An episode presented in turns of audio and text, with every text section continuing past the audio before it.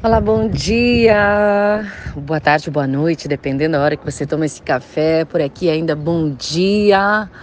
Desejo a você já de início um lindo dia, de muitas alegrias, boas surpresas, de muita abundância, prosperidade, muito amor, muita saúde. Arro!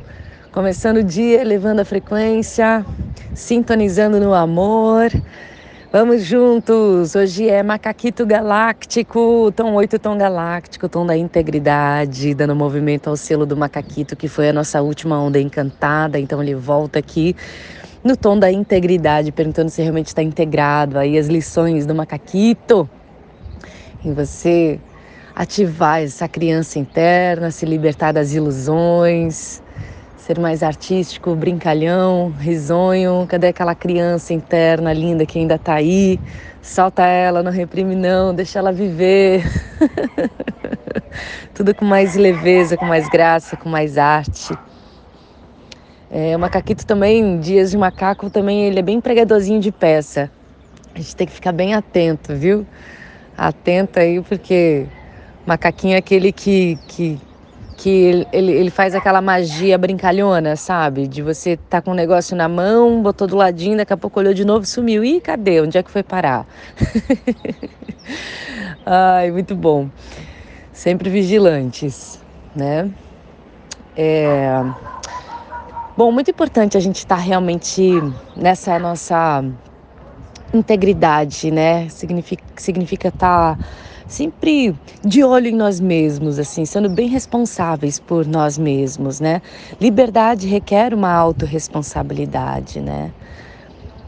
E quando eu digo que você é livre, eu quero dizer que você é responsável. Quando eu digo que eu sou livre, eu digo que eu sou responsável. Responsável pela minha luz, responsável pela minha sombra, responsável pelas minhas ações, pelas minhas atitudes, pelos meus relacionamentos, por onde eu estou, por tudo. Isso é, é liberdade, isso é autorresponsabilidade, que é palavrinhas aí da nova era, né? Então, mais uma vez, né, o vitimismo não cabe ao duas pernas.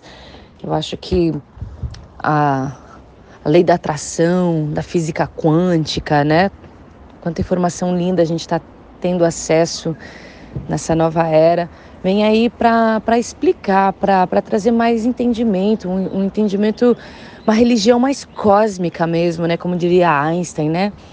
Dizia que futuramente a religião vai ser cósmica, de um Deus universal, justamente trazendo essa consciência da física quântica, né? Além religião, além culpa, além aquele Deus, homem patriarcal em cima da nuvem que pune e manda todo mundo pro inferno. Que viagem, né? Vamos, vamos amadurecer essa, essa história, né?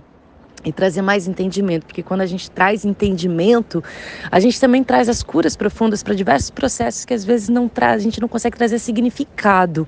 Quando a gente significa, a gente traz para o consciente, a gente se cura, a gente entende, a gente solta, a gente libera, a gente espirala.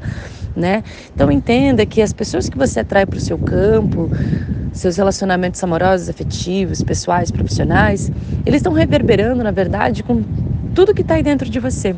É um espelhamento fino de tudo que está acontecendo aí dentro de você. Então a gente, por exemplo, não entra em relações tóxicas à toa.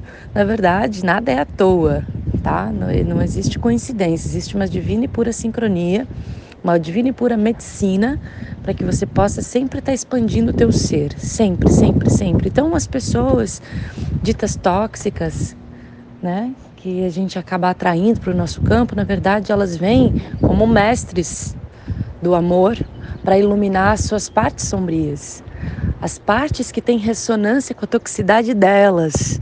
Olha que, que louco, que forte, né?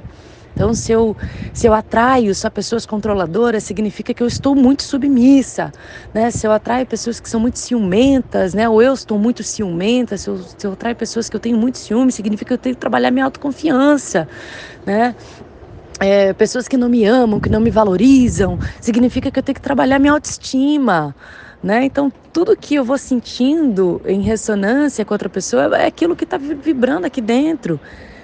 E às vezes, às vezes não, não é fácil lidar com isso, né? É muito mais fácil a gente acusar e apontar o outro do que abrir uma investigação e entender, uau, uai, peraí, Por que, que eu estou atraindo essa relação? Por que, que eu estou aqui? Né? Que, que fio meu, que fio me conecta ainda a essa pessoa, essa situação? Por que, que eu não consigo sair?